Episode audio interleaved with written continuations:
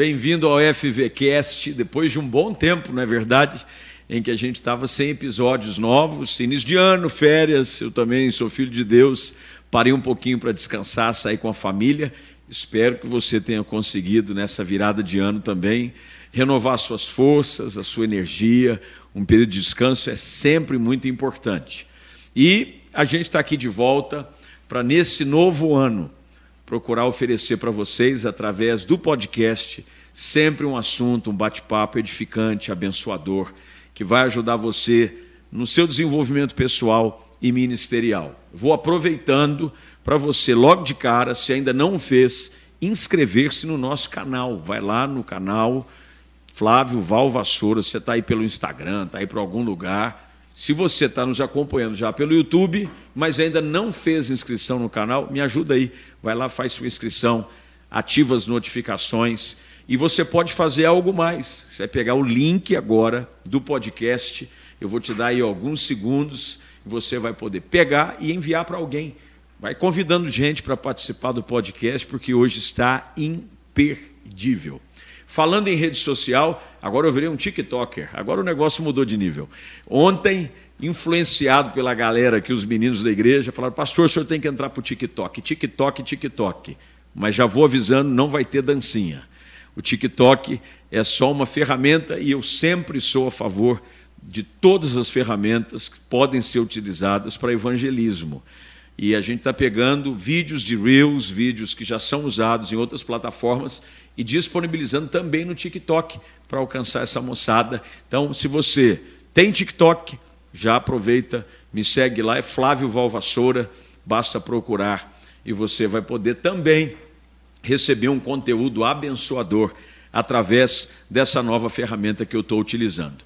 No podcast de hoje, olha, um bate-papo importantíssimo com uma pessoa formidável, que é o Dr. Bruno Colontoni.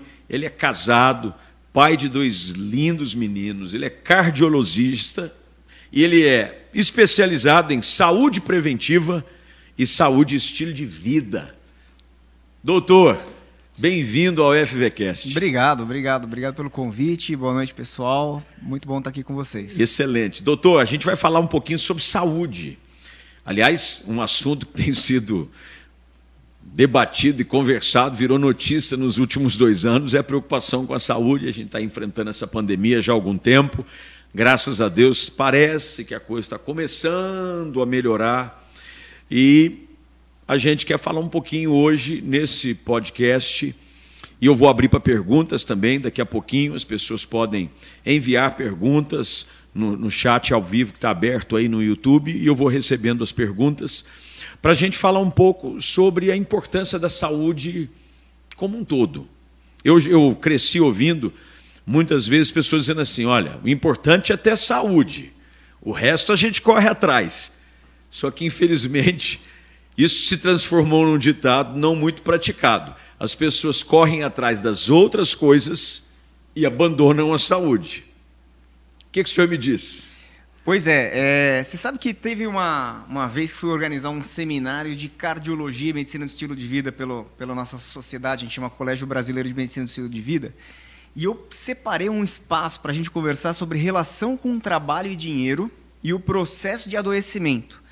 Para trazer justamente esses cardiologistas e a gente poder discutir, trouxe um planejador financeiro também para discutir, como que a gente pode ajudar a pessoa a entender que às vezes a causa da doença é a forma como ela se relaciona com o dinheiro, ou o emprego dela, ou a rotina dela, e que a gente não consegue dissociar um estilo de vida com o processo de saúde e doença. Quer dizer, a, as doenças pelas quais as pessoas morrem nos últimos pelo menos 70 a 80 anos no mundo, no pós-guerra, ela, ela decorre de doenças que são relacionadas aos hábitos de vida. Então a gente às vezes tenta minimizar e fala assim: ah, é alimentação. Ou, ah, é. Mas quando você para para ver o porquê que aquela alimentação está errada, você vai ver que tem questões muito mais profundas. E que, eventualmente, você tem que discutir coisas com o paciente do tipo. O que, que você pensa da vida? É. O que, que você pensa do seu futuro? Até porque a alimentação parece que a gente descarrega nela, né? É, exatamente. A gente está nervoso, come, está ansioso, come, está com raiva, come, Tá feliz, come. Tá feliz, come. Quer dizer, tudo é motivo para comer, porque o povo gosta de comer. Gosta. Brasileiro, principalmente, comer, né? é. Brasileiro, esse povo festivo, que tudo é motivo para celebração. Ah, vamos comer uma pizza em casa, vamos fazer um churrasco. Ah, o que, que é? Eu tô triste, mas eu quero celebrar. É. ou não é? E, e, infelizmente, as pessoas vão deixando isso de lado, de lado, de lado. Mas eu costumo dizer para as pessoas, e infelizmente eu estou agora preocupado, inclusive tenho consulta marcada com o doutor quinta-feira. É, porque a conta chega uma hora. É. A saúde, ela chega num momento em que você vai só debitando, debitando, debitando, debitando, e uma hora pode ser tarde demais. Pois é. Como é que eh, o senhor fala sobre essa questão, a importância disso? Quão cedo uma pessoa deve começar a se preocupar com as questões, principalmente eh, de ordem cardíaca? E uma pergunta aqui: ainda morre-se mais no mundo por problemas do coração? Então, a segunda resposta, a resposta é sim. Tá. né? Então ainda é a maior causa de morte no mundo. Provavelmente ela vai ficar empatada ou vai ficar disputando com cânceres de uma maneira geral. Tá, mas aí é aquela, o cânceres. pacotão, né? pacotão de todos Tá. os cânceres. Mas a doença cardiovascular também é um pacotão. Que você tem insuficiência cardíaca, infarto, AVC. Então entra. AVC entra meio separado, mas a gente fala que a grande parte dos AVCs, o problema de origem é o coração. Tá. Então entra nesse pacote das doenças cardiovasculares que a gente chama. Agora, o quão cedo? A...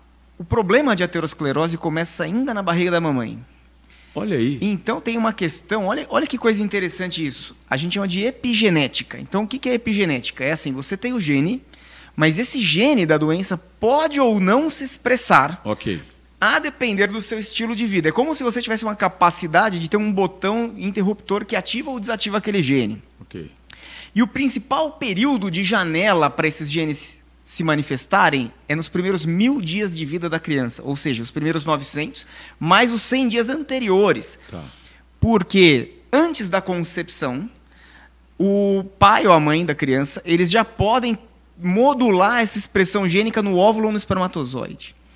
Então, antes mesmo da Mas concepção... isso é algo genético? Ge- é- Ou é- pelo estilo de vida já previamente adotado pelos pais? Então, o genético você já carrega e não muda. Tá. Mas o estilo de vida que o pai é, a adota, mãe, na a gestação. mãe. Então, antes disso, o estilo de vida que o pai e a mãe adotam antes da concepção já modula a expressão gênica naqueles, naquele óvulo e naquele espermatozoide. Tá. Ou seja, além da genética, nós temos a epigenética, que é a modulação da expressão desses genes. Ok. Depois disso, nós temos na barriga da mamãe ainda mais isso de você construir um ambiente favorável para expressão e modulação. Olha que coisa interessante. Tinha uma, tem um estudo que foi feito para provar isso. Só, só interrompendo aqui, quando se fala tanto sobre aborto, Sim, é, essa sua abordagem ela é muito importante. é verdade. Porque a gente fala sobre concepção de vida. O que está sendo dito agora é que, ainda enquanto está sendo formado um embrião no ventre da sua mãe, já há características genéticas, questões emocionais, características que podem ser desenvolvidas quando estão sendo geradas ainda no ventre da mãe. Né? E as pessoas falam de aborto é. como se estivesse tirando uma coisa sem, sem plano, sem expressão, sem vida. É né? verdade, exatamente. Ah, essa questão da expressão da vida e da modulação de como que vai ser a vida daquele ser.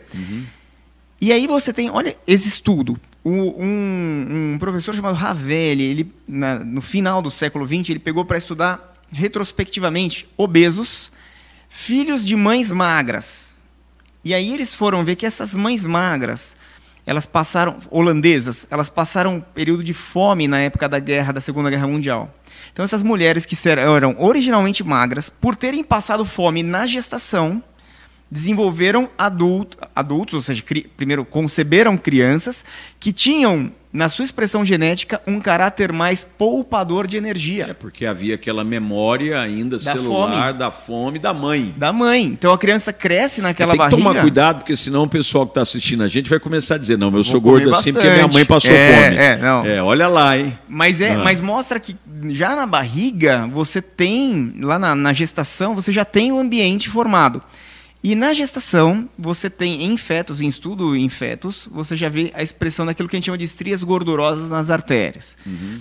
E isso vai progredindo. Então, assim, uh, você começa a fazer prevenção de reduzir infarto na vida adulta já na infância. Porque os hábitos alimentares você ensina na infância. Quer dizer, biscoito, açúcar descontrolado. Nutella. Tudo isso. Nutella não, também, doutor? Nutella também.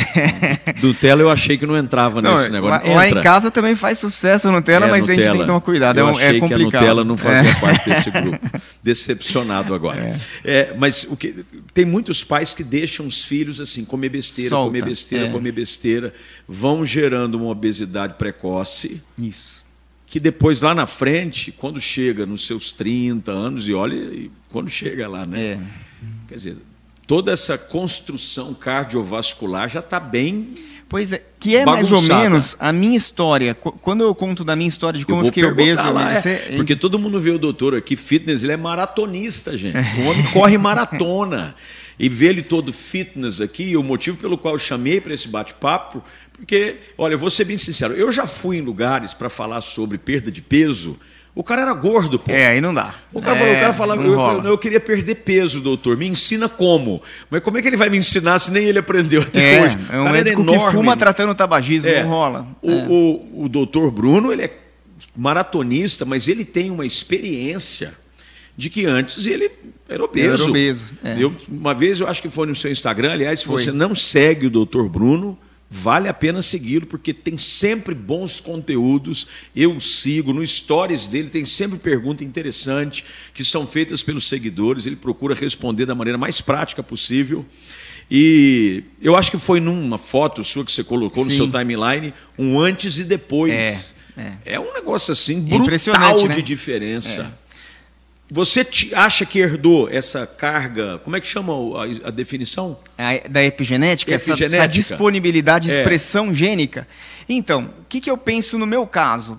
É, eu era uma criança magra, mas eu não tive, é, ou não foi me ensinado, e eu tento tomar toda a delicadeza do mundo, porque assim, os pais eles tentam fazer o melhor pelos filhos, né? Uhum. Então, nenhum pai erra querendo errar. É, exato. Né? É, assim, a gente só tem que refletir Exatamente. e tudo mais.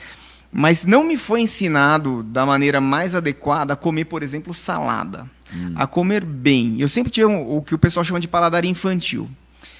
Até aí tudo bem, você está na casa da sua mãe, você come. O que é paladar infantil, doutor? É um paladar que gosta muito de doce, que não eu gosta de salada. Eu tenho esse paladar infantil, não... acho, é... pastor. É, doutor. Eu acho que eu e boa parte dos meus amigos pois têm é, paladar é, infantil. É. E olha, eu acho que muita gente que está conosco online aí também tem, tem paladar, um paladar infantil. infantil. É. Vamos adultecer o é, paladar, Vamos, vamos amadurecer, é. fazer igual o apóstolo Paulo diz, deixar as coisas de criança. Exatamente. mas que a Nutella é boa, é uma benção. É boa. Ainda mais se cai no momento certo, Não, na quantidade tem aquele certa. dia é, que você é. precisa da Nutella. que ela Eu abraça, acho que a Nutella né? vem como resposta de oração. Ah, e aí você. E aí o que não, aconteceu? Foi, você tinha esse paladar infantil. Eu tinha um paladar infantil, mas eu comia, por exemplo, o almoço e a janta, o que tinha na mesa. Tá. Que não era comida ruim, tá? Mas quando eu saí de casa aos 17 anos para fazer faculdade, aí você não tem aprendido a lição para você poder fazer as melhores escolhas. Hum. Então, o que acontece? Eu, eu mudei para Marília, perto do, e do lado da faculdade, no ano que eu mudei, abriu-se um Habib's. Eu estou falando em 2001. É, quer dizer... 19 centavos a esfirra. É. 2001. Estudante, Com dois reais eu, eu jantava. Medicina, é, é, entendeu? Fase difícil, Fase sem recurso. Não tinha jeito. É.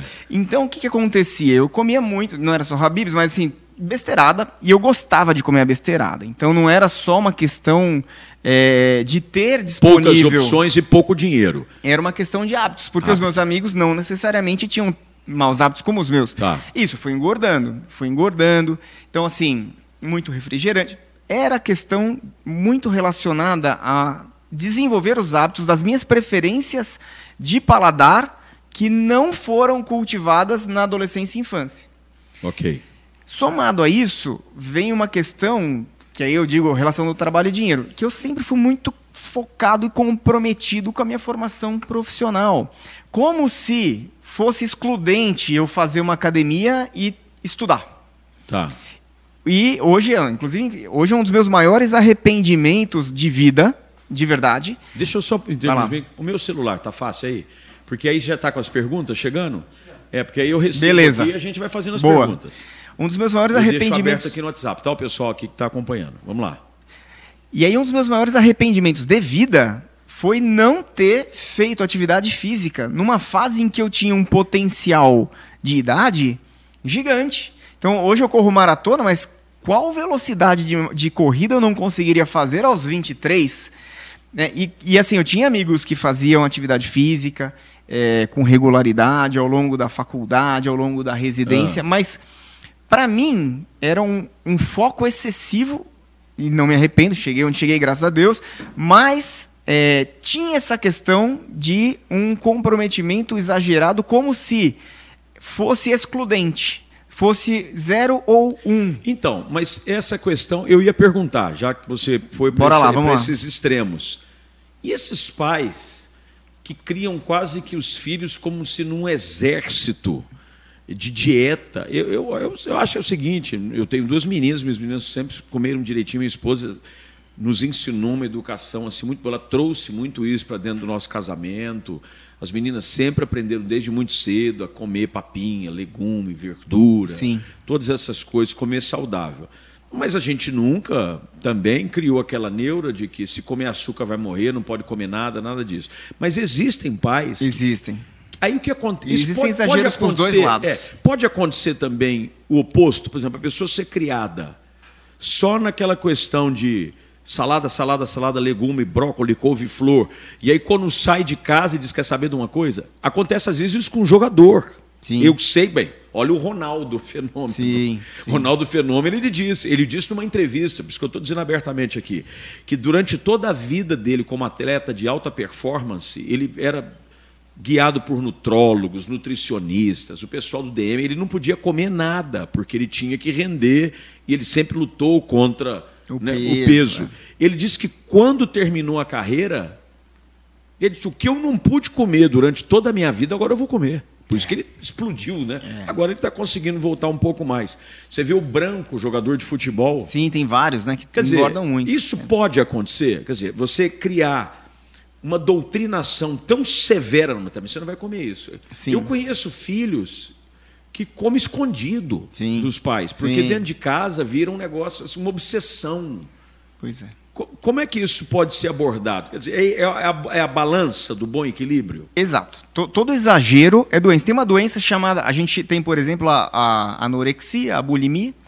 E nós temos uma doença chamada ortorexia, que fala-se pouco dela, mas que é uma- um comportamento patológico em função do comer saudável e do culto ao corpo, digamos Tá. assim. Então, eu, eu como de maneira paranoica e restrita, e, e é muito difícil de você entender em que momento que a pessoa sai da vida saudável e pula para o exagero, Ok. e isso pode migrar para casa, né? então para a família, para as crianças. Então, tudo é flexível. Ah, em nenhum momento, por exemplo, a gente trabalha no nosso programa multiprofissional lá, é, e a gente não proíbe, por exemplo, a pessoa de comer o docinho, mas vai comer um pouquinho de doce. Menos. E vai depender também do tamanho do problema. Eu Tá. sempre faço analogia com questão financeira.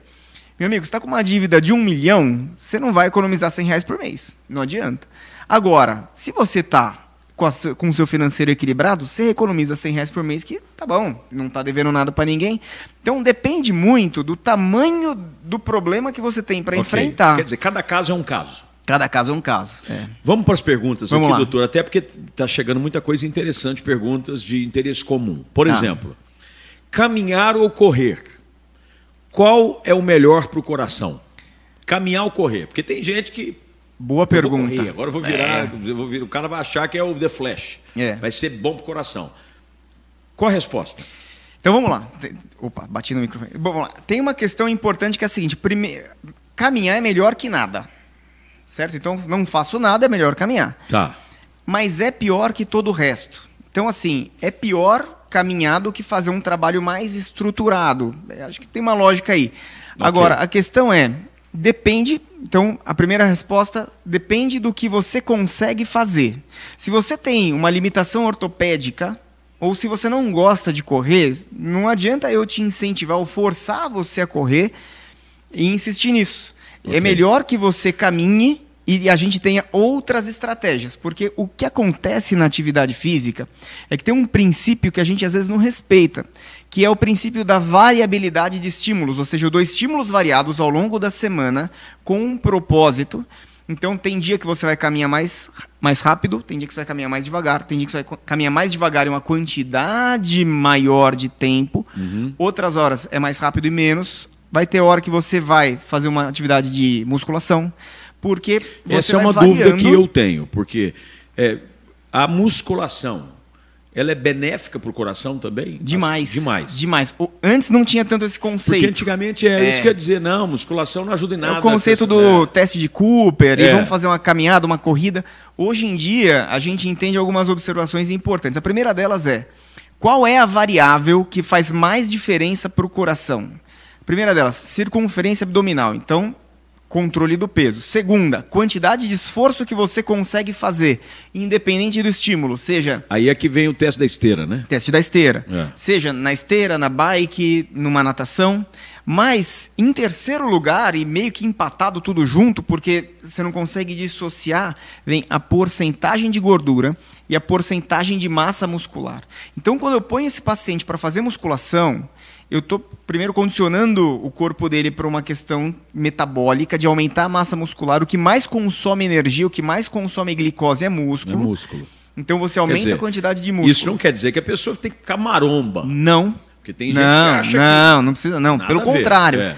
É, o marombão também tem os seus problemas ali que do exagero. também. Tem É, casos, inclusive, que as pessoas perseguem isso loucamente. Que é a ortorexia. crescer, Aí começa a tomar besteira, bomba tal. Exatamente. não é, É. raro casos de pessoas que quando você olha para ela, você diz, esse cara é um poço, né? Os- Como diz com termos bíblicos, sinete da perfeição. É. O cara é perfeito. É, Agora você vai ver o cara tem colesterol, tudo bagunçado, É. e tem gente que morre na academia até Sim. fazendo exercício. Todo exagero esconde uma falta. Né? Então, se você está exagerando de um lado, ele está escondendo. Escreve essa frase aí. Todo exagero esconde uma falta. Depois vou até postar no meu Instagram, viu, Pipo?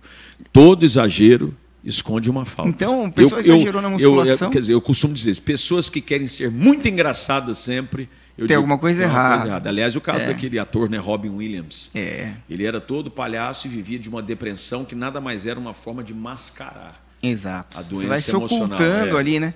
Então, entre correr e caminhar, Então, o ideal é o que você consegue fazer. Agora, do ponto podendo de vista. caminhar, caminhe. Podendo correr, corra. corra.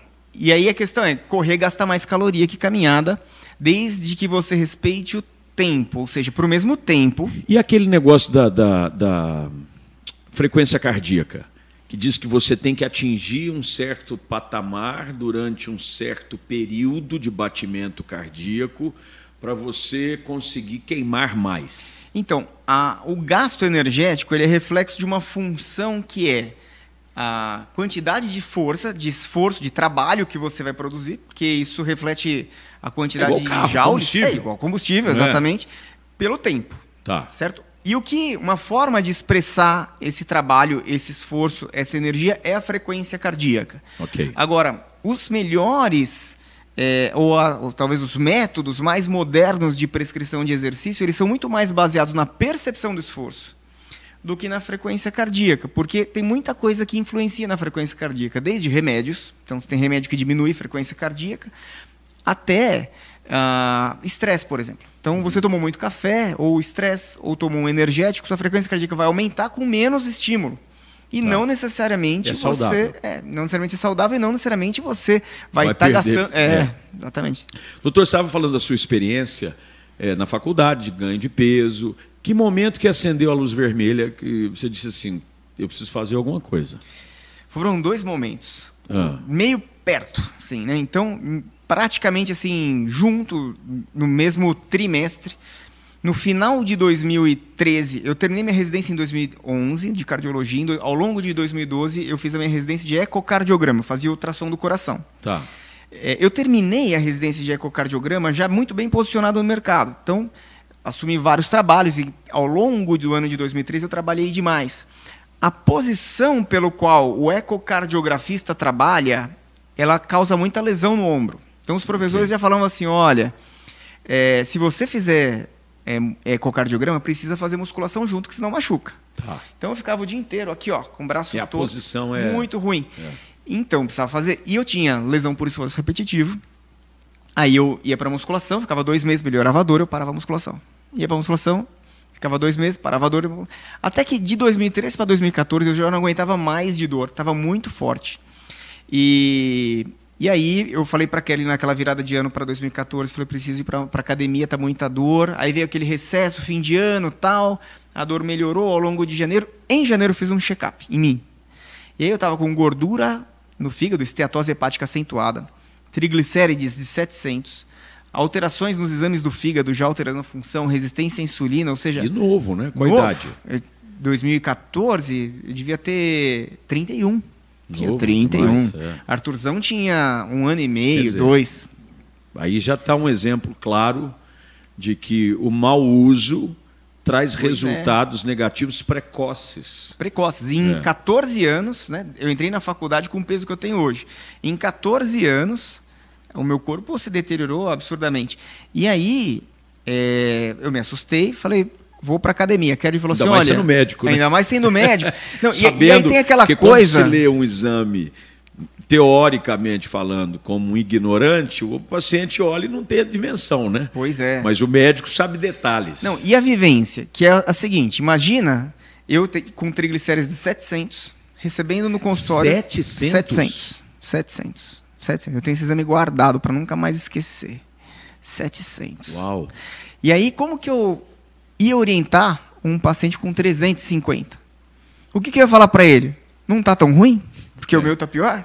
É. Então, é, foi o momento que eu falei, agora eu preciso fazer alguma coisa. E ia me inscrever na academia quando a, a Kelly chegou para mim e falou assim, olha, não adianta, você não vai para academia, cara. Você vai chegar ao seguinte, você vai para um professor que tem aqui, que a gente conhece, que ele vai em casa.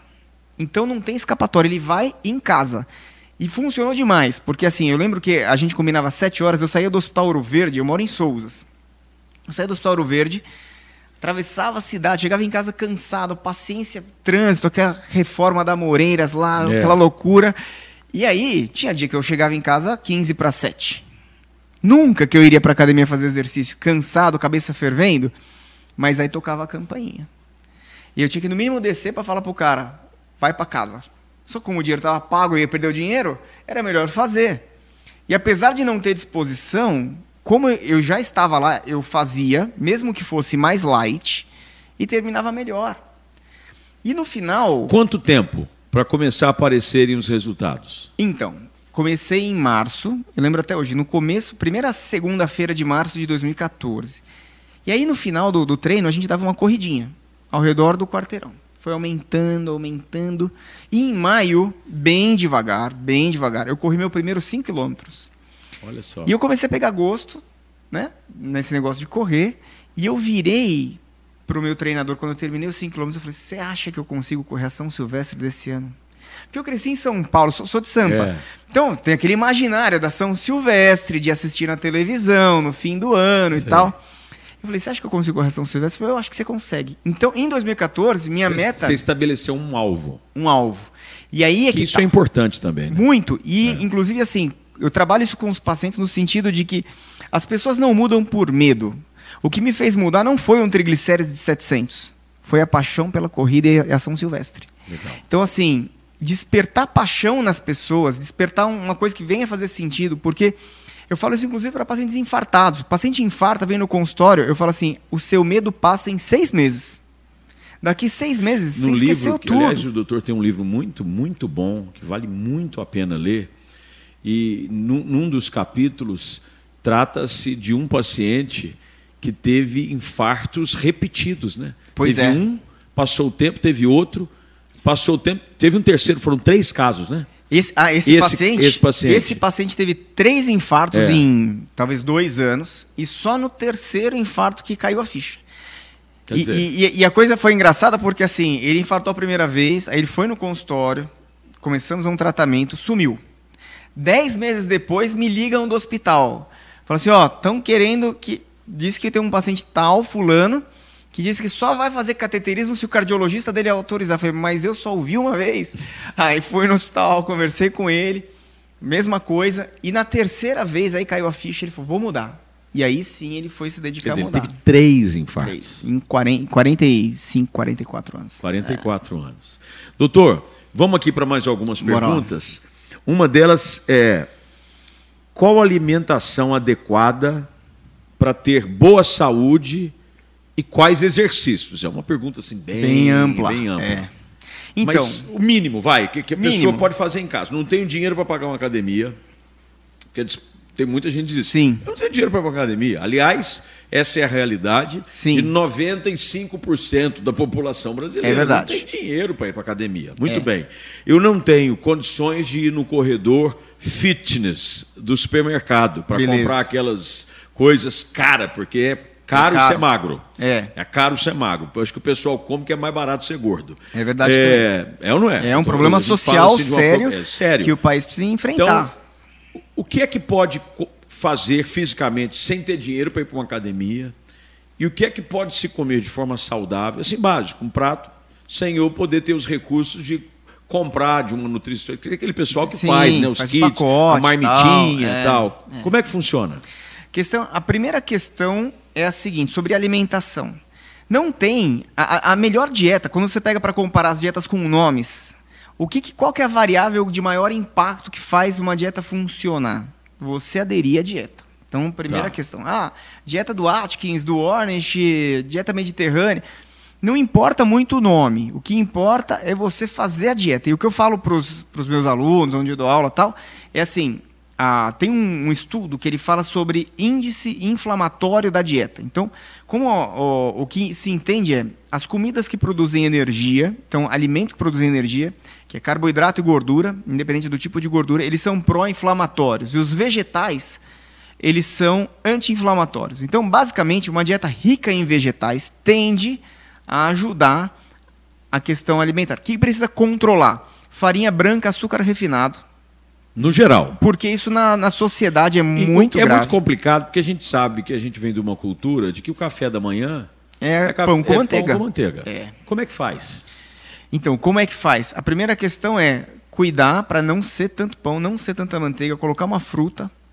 E, e o ideal é colocar fibra. Então, assim, se puder ser um pão integral, melhor. E adicionar fibra. Por exemplo, uma fibra que é relativamente barata, aveia. Farelo de aveia é praticamente fibra pura.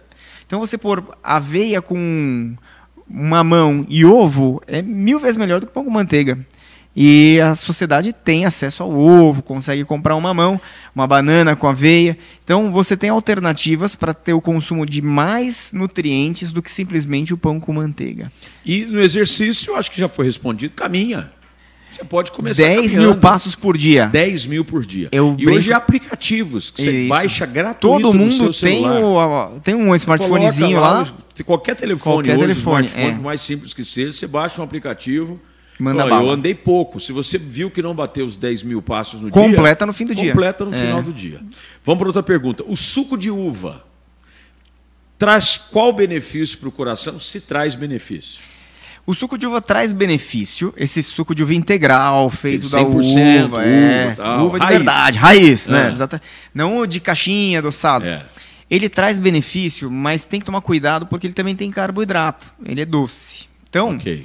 É, ele traz benefício, mas não é. não quer dizer que o cara vai tomar um litro por É, dia. Eu quero ficar com o coração bem exatamente, saudável, vou exatamente. tomar um litro de suco de uva integral por, por dia. É, agora ele tem antioxidantes. Todas as frutas, essas berries, então essas frutas, Eu frutas vermelhas, berries. Amo, amo, amo é, apaixonadamente. A parte e a Sou uva assim, a casca da uva. vermelhas, aliás, por ter morado muito tempo nos Estados Unidos, Que tem uma coisa que muito. eu sinto falta no Brasil, porque o Brasil, é, o clima não é muito favorável É, para berries, né? exatamente. Então, framboesa, amora, morango, mirtilo, É. que nos Estados Unidos assim, você acha em qualquer lugar, É, porque tem muito. Aqui é, caro, É só morango praticamente. e é né? caro, É, é né? caro. fora da estação principalmente, caro. E os outros, É. então, eu amo qualquer frutas vermelhas. né? É, exatamente. E a casca da uva também tem antioxidantes. Então esses antioxidantes são bons. Agora, mais do que 200 ml de suco de uva integral por dia, Se não tiver bem calculado na dieta, pode soar como um exagerinho. Tá. Porque tem calorias ali e aí tem que entrar no cálculo da conta de quanto que você consome de caloria Uma no dia. pergunta que não está aqui enviada, mas é uma curiosidade que eu já ouvi muita gente falar. Entre tomar um suco e tomar um refrigerante sem açúcar. E aí? Suco natural? Suco... Laranja, vamos supor. Tem Disparado. açúcar pra caramba, né? Mas disparado suco de laranja. Suco de laranja. É. Nunca, quer dizer, independente do tipo de refrigerante, refrigerante, perde de todo mundo. perde de todo De mundo. todo mundo. Então, pessoal, ó, os adeptos aí da Coca Zero, H2O, que falam, não, quer dizer, É.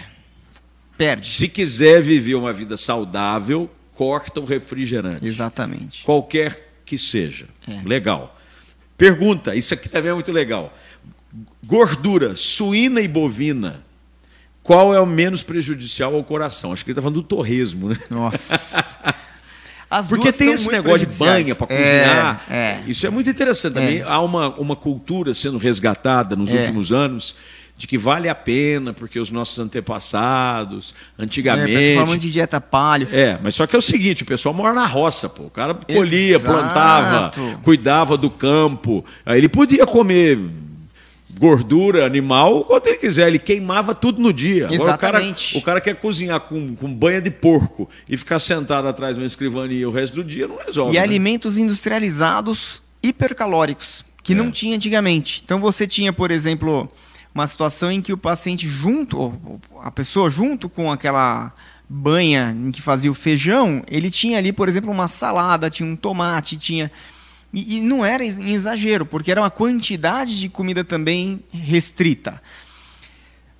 Gordura animal, essa gordura visível saturada, pro coração é muito ruim.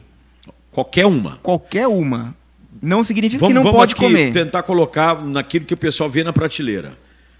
Pacotinho de salgadinho. Não, essas é- aí é, é lixo. É suicídio. Junk food. É. É, junk Mas, food. por exemplo, um- uma carne vermelha, Tá. um churrasco. E aí, churrasco, doutor? Me fala. Pode. A questão é o equilíbrio. Não dá. Uma coisa que tem no Brasil que eu avalio que é quase.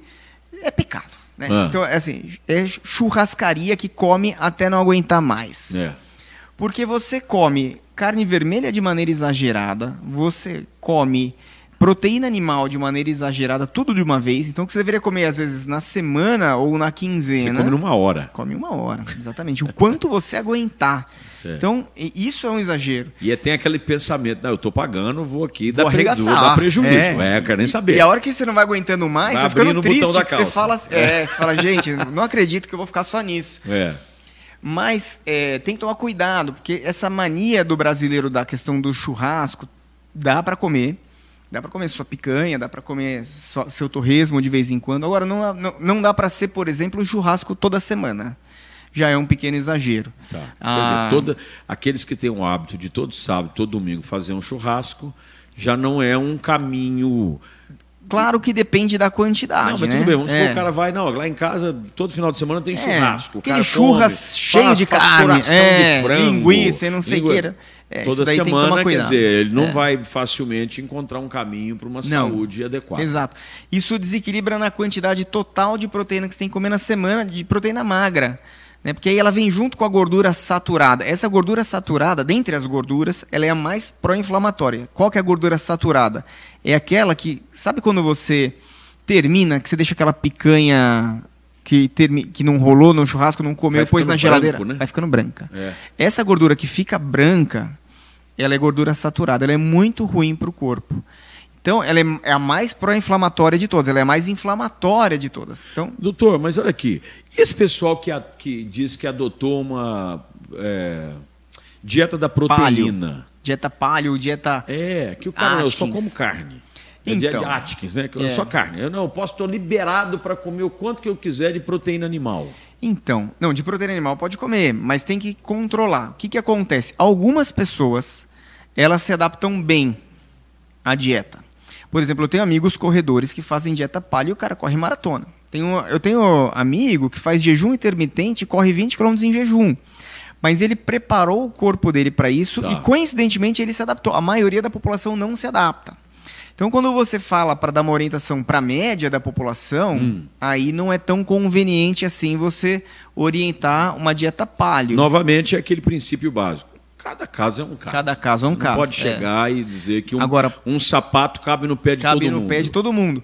Agora, para a grande maioria das pessoas, uma dieta exclusiva em proteína animal, ela vai forçar e ainda mais se você vem do nada, né? Porque a pessoa apertou o botão, virou. Não é um negócio que você vai se adaptando, vai se preparando.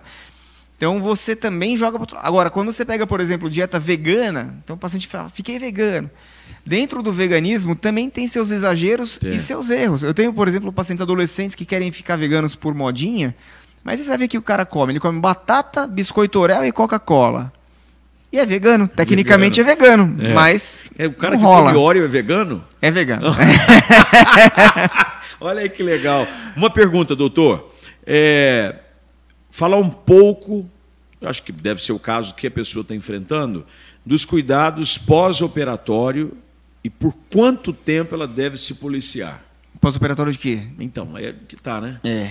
Eu, deve ser manda manda pra gente cardíaca, aí falando. Vamos falar aqui. qual sabe? é o tipo? Agora, é. pós-operatório de cirurgia cardíaca também depende. Depende de qual foi a cirurgia, da extensão. Porque se tem cirurgias que é quase um atropelo de dia, caminhão embora, e tem é. a que vai embora no outro dia. É. Então tem que ver a magnitude.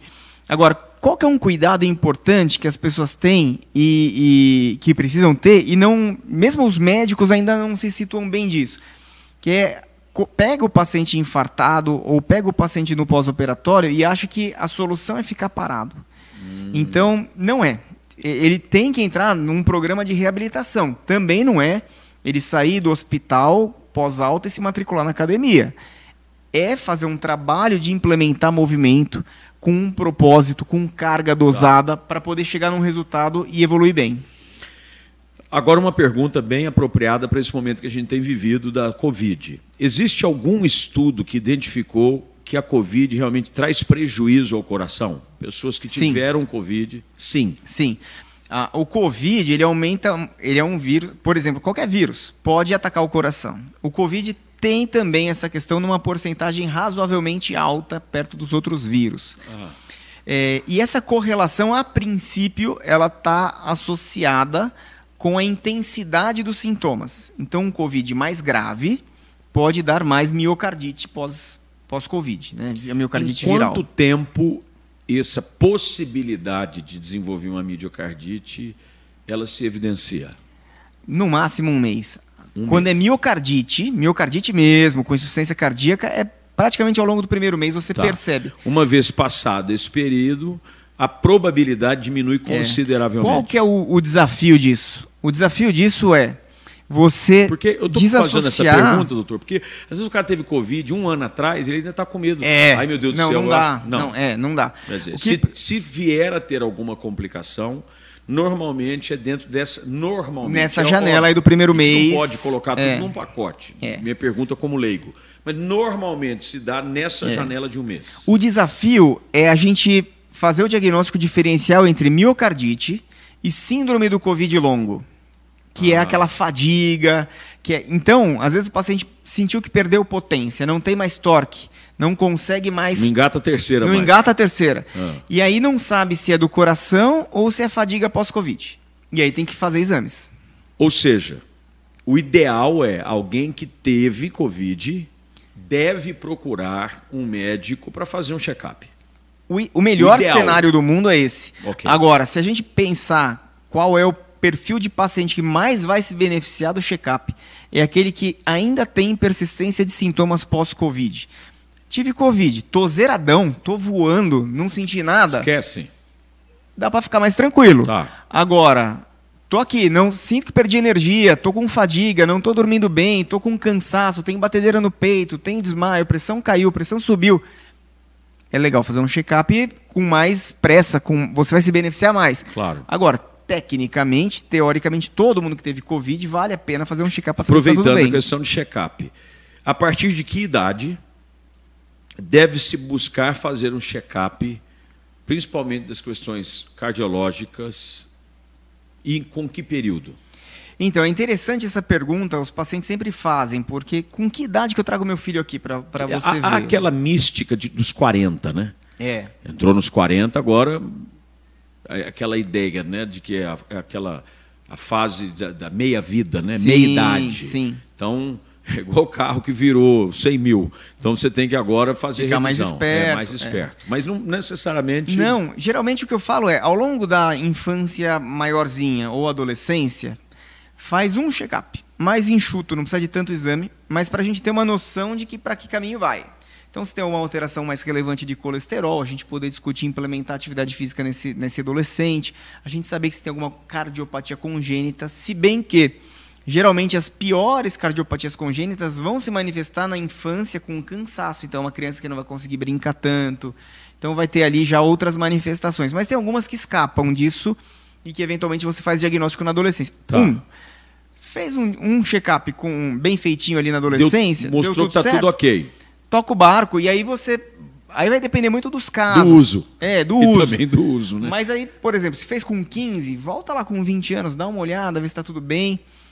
E aí também vai depender do uso e o que você percebe. Então, tem um problema de colesterol, vai acompanhar mais de perto. É, eu, eu, eu não, por exemplo, eu fui de perto. criado dentro dessa cultura de que você só poderia buscar, poderia não, traria aquela ideia de que buscar um cardiologista só depois do tal. Dos 40, é. Eu fui buscar Sim. cardiologista nessa idade, com quase 40 anos, que aí eu falo. Agora, desde então, religiosamente, eu faço check-up. Check-upão. Então, geral, total. É isso aí. De tudo, sangue, esteira, eco, geral, já fiz. Até escória de cálcio já Sim, fiz, para ver se tem placa, né? Sim. É isso, né? Para ver É, se tem pra placa. ver se tem- Tudo já fiz, agora eu faço. Mantenho, é, é, mas é bom saber de que tudo vai depender É. também do, do, do paciente. E depende muito a, a quantidade de exames, a- aos exames que a sua realidade tem acesso. Agora, o importante é é isso. Se eu tiver, se eu não tiver nada para fazer, ou seja, eu não tenho dinheiro, tô, tô no SUS do interiorzão que não tem nada, no mínimo, conversar sobre alimentação saudável, medir a circunferência abdominal com uma, com uma fita métrica, ver o quanto esse paciente está conseguindo fazer de esforço e ver o peso e a altura. Essa é questão de circunferência abdominal. Quando é que começa a- a acender um alerta de preocupação?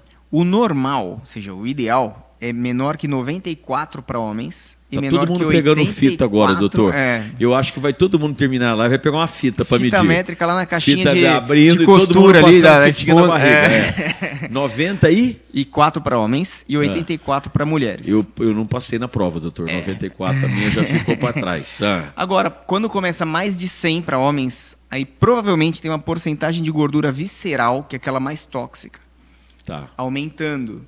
E aí, provavelmente, você vai ter implicações metabólicas mais relevantes. Então, entenda-se alteração de glicose, alteração do triglicérides, alteração, às vezes, do fígado. Então, isso ah, não tem um número certo, não tem uma fórmula mágica. Eu tenho pacientes, por exemplo, com gordura... Hoje mesmo, eu vi um paciente, gordura visceral aumentada, com a circunferência de 92. Mas ele tem uma compleição pequena, então acaba que compensa. 92 para ele é muito. Era muito, exatamente. Vamos lá. Água com gás é tão ruim quanto refrigerante para o coração? Não, água com gás é bom, tá liberado. Água com, gás, água com gás com limão. Viva água com gás. Um limãozinho espremido. Opa, top. Aí eu tô nessa. Eu amo água com gás com limão. Vamos lá. Uma pessoa de 50 anos que pratica 50 anos, minha idade, pratica exercício regulares há 10 anos, tem a mesma saúde de alguém que pratica exercício a vida toda? Depende, hein?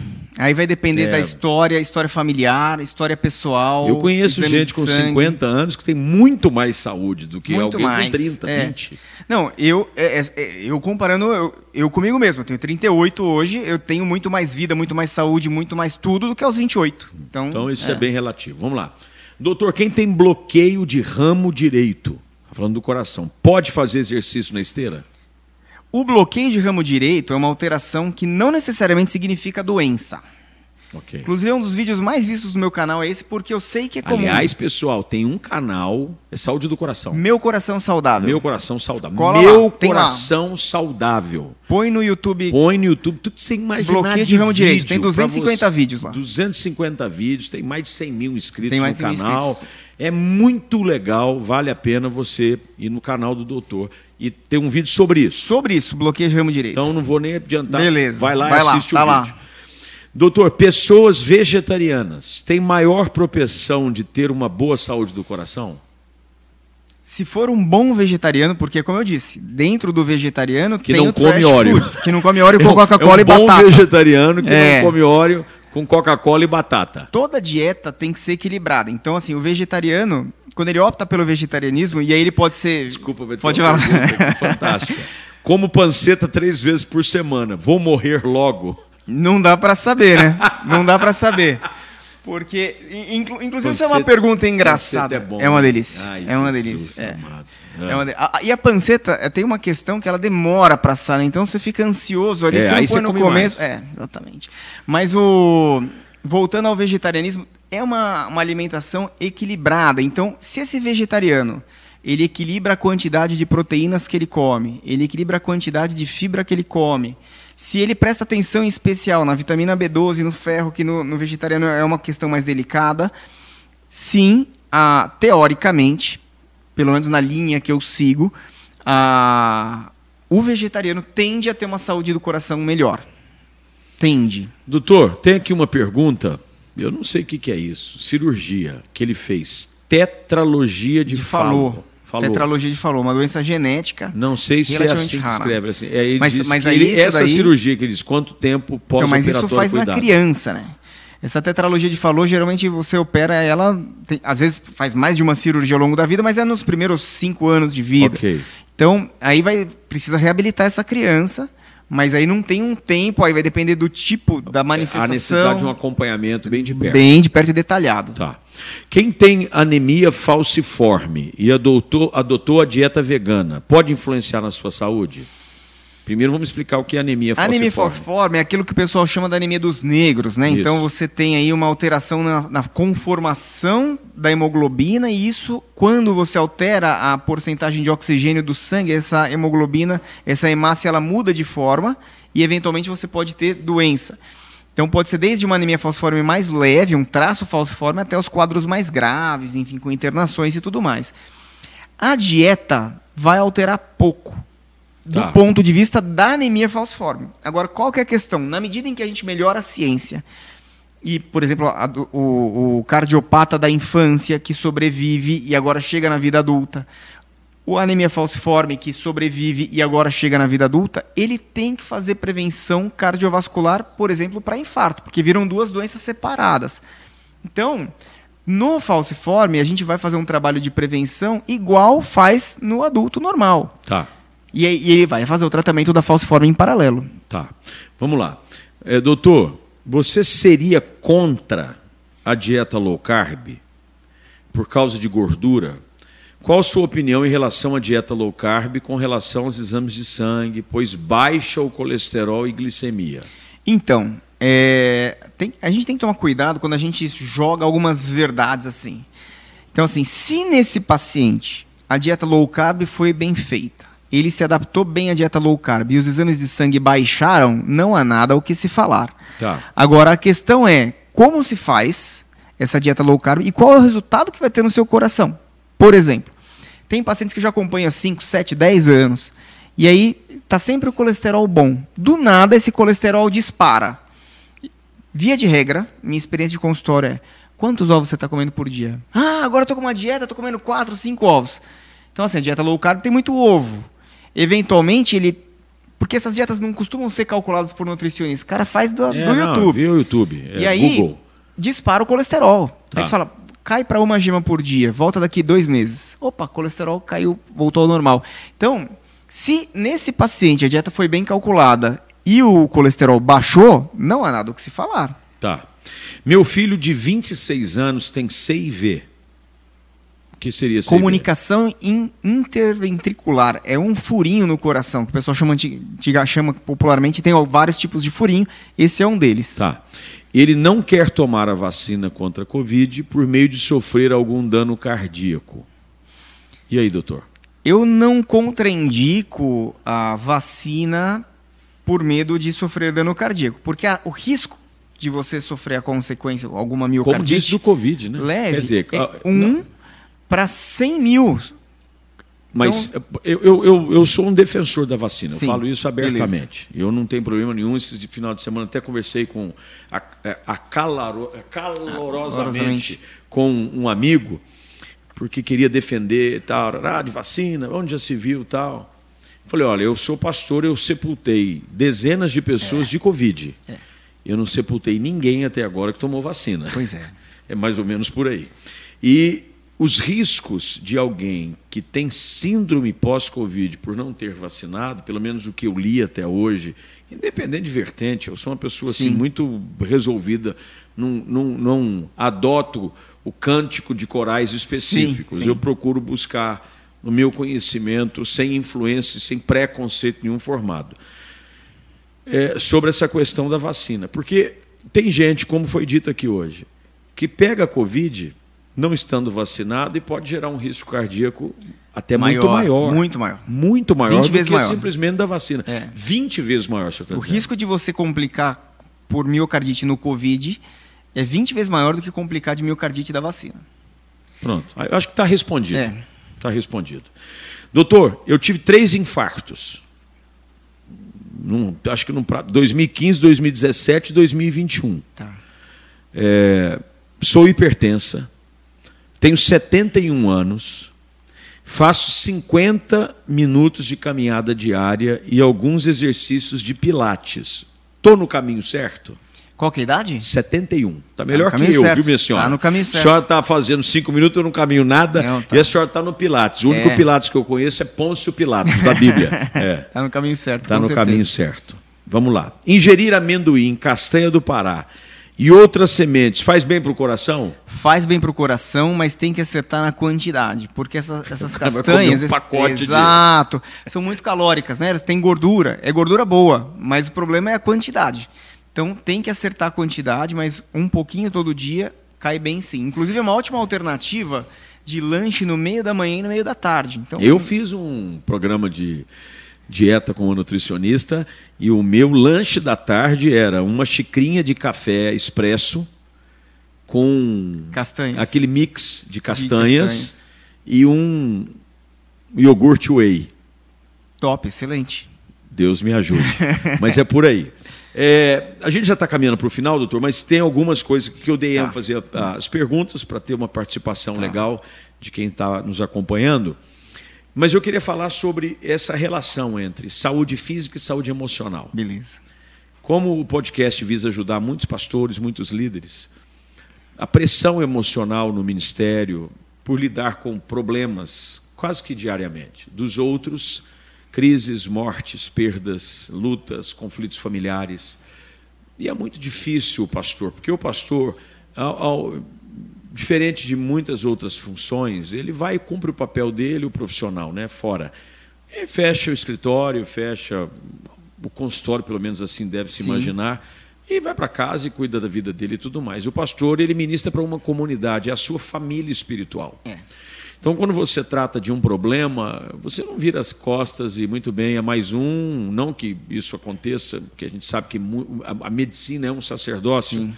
Mas é, é uma questão bastante complexa e muitos somatizam isso. É.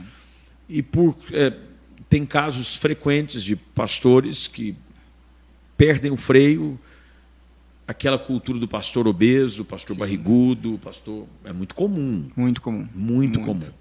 Porque ele gasta muito tempo para os outros e pouco tempo para si. Sim. Até porque quando se vê o pastor é, descansando de folga, usufruindo de algum lazer. Critica-se. Critica-se. É, é. Fala que onde se viu aí, ó, é. vivendo às custas da igreja para passear, é. para fazer exercício, tal. E, e, e, o nosso objetivo aqui é servir de ajuda para muita gente. E muitos colegas, eu estive no, no café de pastores em São Paulo, eu faço parte do conselho de pastores do Estado de São Paulo. da diretoria, e um dos colegas me abordou e falou: Olha, estou gostando demais do podcast, tem me ajudado, umas conversas com colegas, e eu fiz questão de chamá-lo aqui pelo carinho e admiração Sim. que eu tenho, pelo respeito, mas também por saber da sua história de fé, por ter crescido dentro da igreja, Sim. por saber da importância da igreja na saúde emocional, espiritual e também física. Sim. Há casos que comprovam é, que a oração ajuda a recuperação Sim. física. Sim. Como é tratar essas questões de pastores, líderes, missionários, no geral, que não sabem fazer essa distinção, dosar bem e morrem precocemente? É, eu dizia aqui antes da gente começar o podcast que alguns estudos nos Estados Unidos dizem que uma das profissões mais difíceis é o ministério pastoral morre-se cedo, é, porque não tem perspectiva, às vezes, de aposentadoria. Eu conheço inúmeros pastores que deram a vida ao ministério e não tem onde morar. Vivem Sim. de favor, vivem de ajuda, e isso vai gerando desgaste. E não cuidam de si para cuidar dos outros ferem, obviamente, um princípio das Escrituras, Sim. porque o apóstolo Paulo escreve a Timóteo dizendo: cuida de ti mesmo e da doutrina. Sim. E às vezes os pastores cuidam mais da doutrina e esquecem de cuidar de si próprio.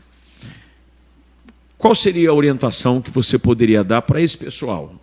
No primeiro ano de faculdade, eu tinha uma disciplina que era ministrada por psicólogos e psiquiatras, que era comunicação. E aí, uma das. Uma, um dia eu estava numa avaliação prática e a professora psiquiatra chegou para mim e falou: Bruno, o que, que é empatia? Eu falei: a capacidade de você sentir o que o outro está sentindo. Foi isso aí.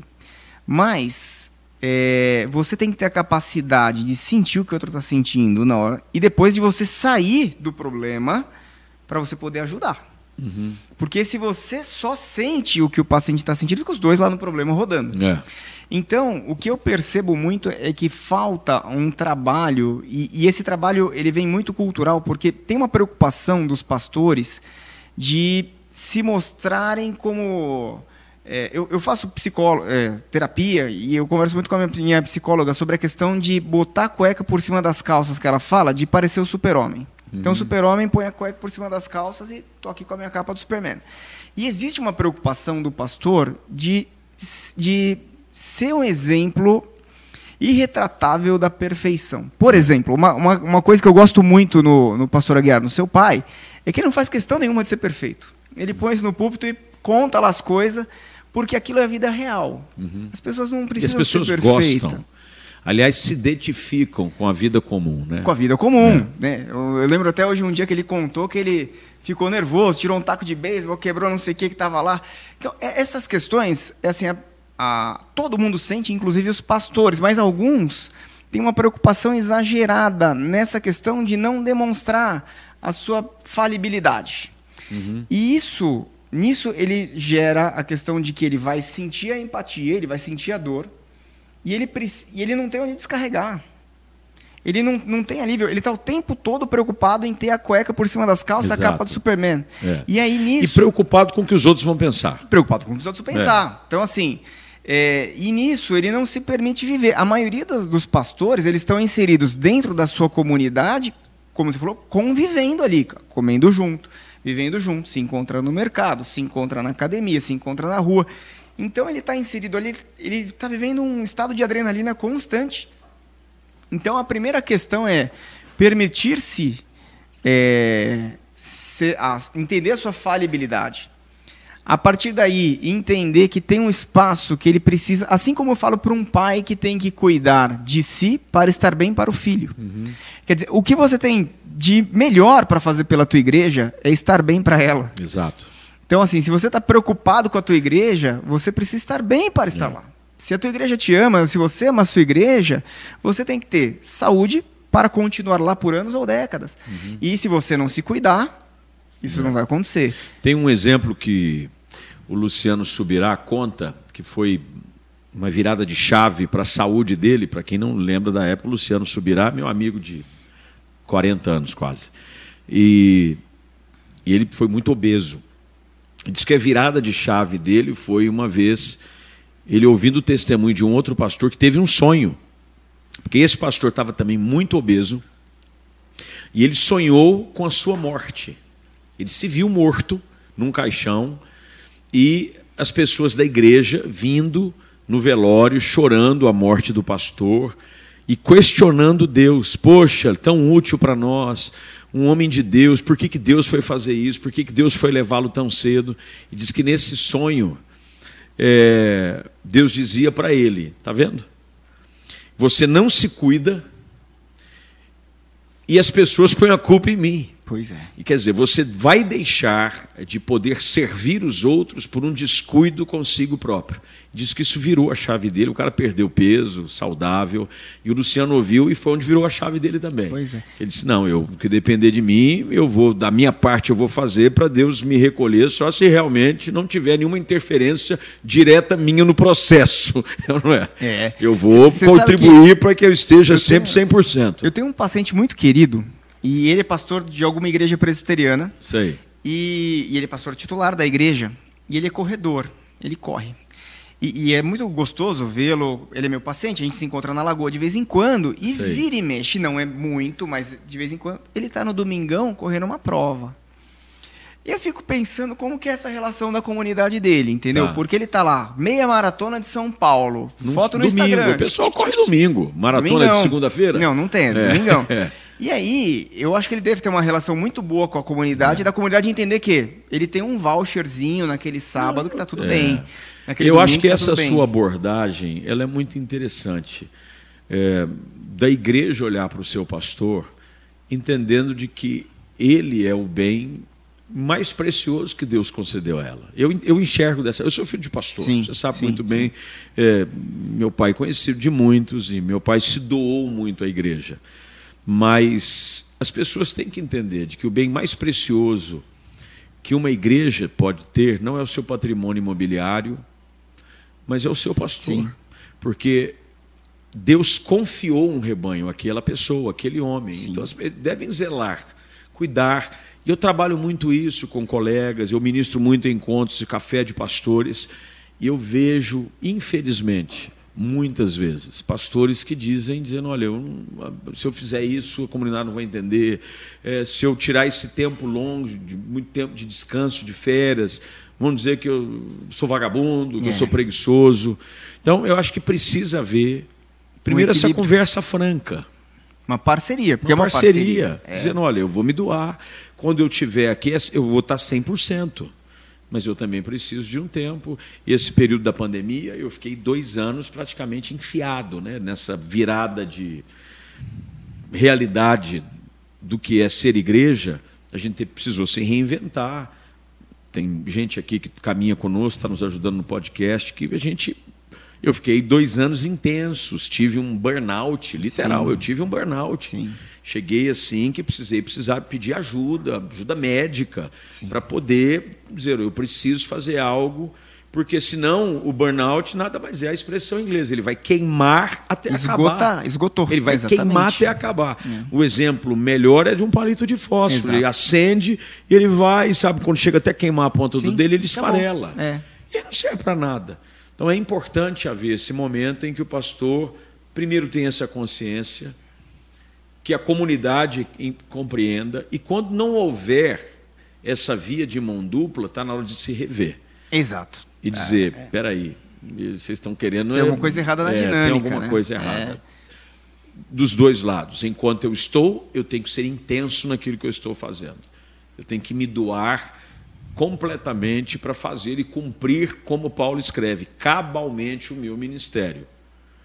Mas eu também tenho que entender de que eu preciso estar bem e a comunidade precisa entender de que eu preciso estar bem para poder servir bem. Exatamente. E no caso de- de- desse que eu contei, para ele estar bem, de repente, a cada três meses ele não ir num domingo e correr a corrida dele. Tá Vai ótimo. de manhã e a- à noite está lá, mas de manhã está na corrida dele. Estou correndo e estou pregando melhor ainda à noite. Exato. Mais feliz, mais É. intenso, muito mais. Doutor, o nosso tempo foi embora, mas eu não quero me despedir sem antes a gente falar um pouquinho sobre esse seu canal novamente. Tá. Fala um pouquinho, você pode falar para aquela Então, câmera lá. Meu Coração Saudável no YouTube. Se você já está no YouTube, digita aí Meu Coração Saudável, segue, compartilha. Estamos com 120 e poucos mil inscritos, caminhando bem. É, no Instagram, arroba Bruno Colontoni. Lá, pelo meu Instagram você consegue achar o nosso programa de reabilitação multiprofissional Rio Pro e também a Benavita, que é a nossa clínica lá em Barão. A gente também faz um trabalho todo específico nas redes sociais, Tá. é, que são conteúdos diferentes. Mas o meu conteúdo pessoal é no Instagram e no YouTube. E tem o livro, Isso que eu ia pedir, falar sobre o livro. Viva a Sua Cura. Está em todas as livrarias, está em no, no- na Amazon, todas as livrarias É, virtuais e e-book, físicas, tem o e-book no É. Kindle. Tem Olha, gente, jeitos, eu indico, eu li o livro numa sentada. Foi muito bom, elucidativo, muito fácil de se compreender sobre a importância da saúde e do bem-estar como um todo. Como um todo, exatamente. Doutor, muito obrigado. Eu que agradeço, Deus um abençoe prazer você, grande sua estar aqui esposa, com vocês. meninos. Amém. E que você continue com esse seu sacerdócio tão importante, que é cuidar da saúde das pessoas. Amém. Deus Obrigado. abençoe. Obrigado pelo convite. Um abraço, pessoal. aí. Boa semana para vocês. Gente, um abraço, Deus abençoe. Se não inscreveu-se no canal, faça agora, ativa as notificações. E até, aliás, fica aqui, tem mensagem, sempre mensagem nova no canal. Muito bom aqui para abençoar o seu coração. Até o próximo episódio.